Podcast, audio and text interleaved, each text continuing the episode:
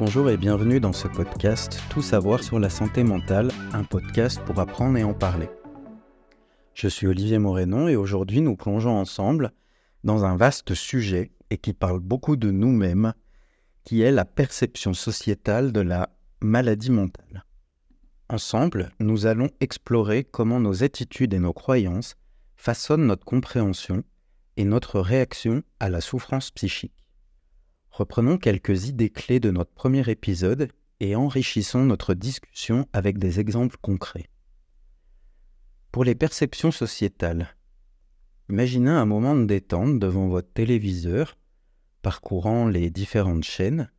Soudain, vous tombez sur un épisode de Confession intime où l'on vous présente une personne atteinte du syndrome de Gilles de la Tourette. Cette personne, luttant contre ses tics, se retrouve à prononcer des insultes devant la caméra. C'est sensationnel. Le public rit, mais derrière ce rire ne cache-t-on pas une forme de malaise ou d'incompréhension face à la maladie mentale? Prenons aussi l'exemple des reportages sur l'anorexie, mettant en lumière des individus en proie à une extrême maigreur. Ça, c'est visuel. Et les conflits qui sont montrés avec leur famille à cause de leur refus de s'alimenter. Ces représentations, dramatisées à l'excès, peuvent perpétuer des stéréotypes négatifs et contribuer à une compréhension erronée de ce que signifie réellement vivre avec une maladie mentale.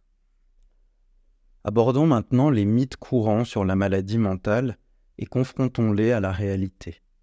Premier mythe, les maladies mentales ne sont pas de réelles affections médicales. En réalité, les troubles mentaux sont de sérieux problèmes de santé qui ne se résolvent pas sans intervention appropriée. Deuxième mythe, je ne serai jamais touché par une maladie mentale.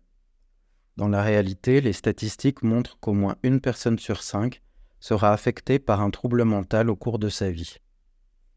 Troisième mythe, les personnes atteintes de maladies mentales sont violentes ou dangereuses. En réalité, elles sont plus souvent susceptibles d'être victimes de violences que d'en être les auteurs. Ce qu'on montre dans les médias, ce sont les cas exceptionnels, sensationnels dont il faut parler.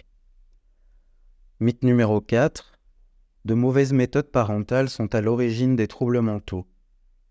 En réalité, les maladies mentales résultent d'une combinaison complexe de facteurs génétiques, biologiques, environnementaux et d'expériences de vie.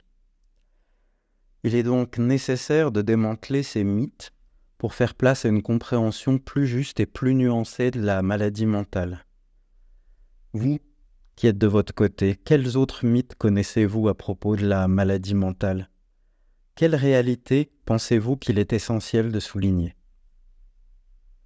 Pour conclure, il est impératif de revoir notre langage et notre approche envers la maladie mentale afin de construire une société plus accueillante et inclusive. J'invite chacun à la réflexion personnelle et au dialogue ouvert sur ces enjeux. Ensemble, explorons ces questions et continuons à déconstruire les idées reçues pour soutenir ceux qui font face à des défis psychologiques. Restez à l'écoute pour en savoir plus sur les classifications médicales des maladies mentales. Je suis Olivier Morénin et je vous remercie chaleureusement de me suivre sur ce podcast. Prenez soin de vous et à bientôt.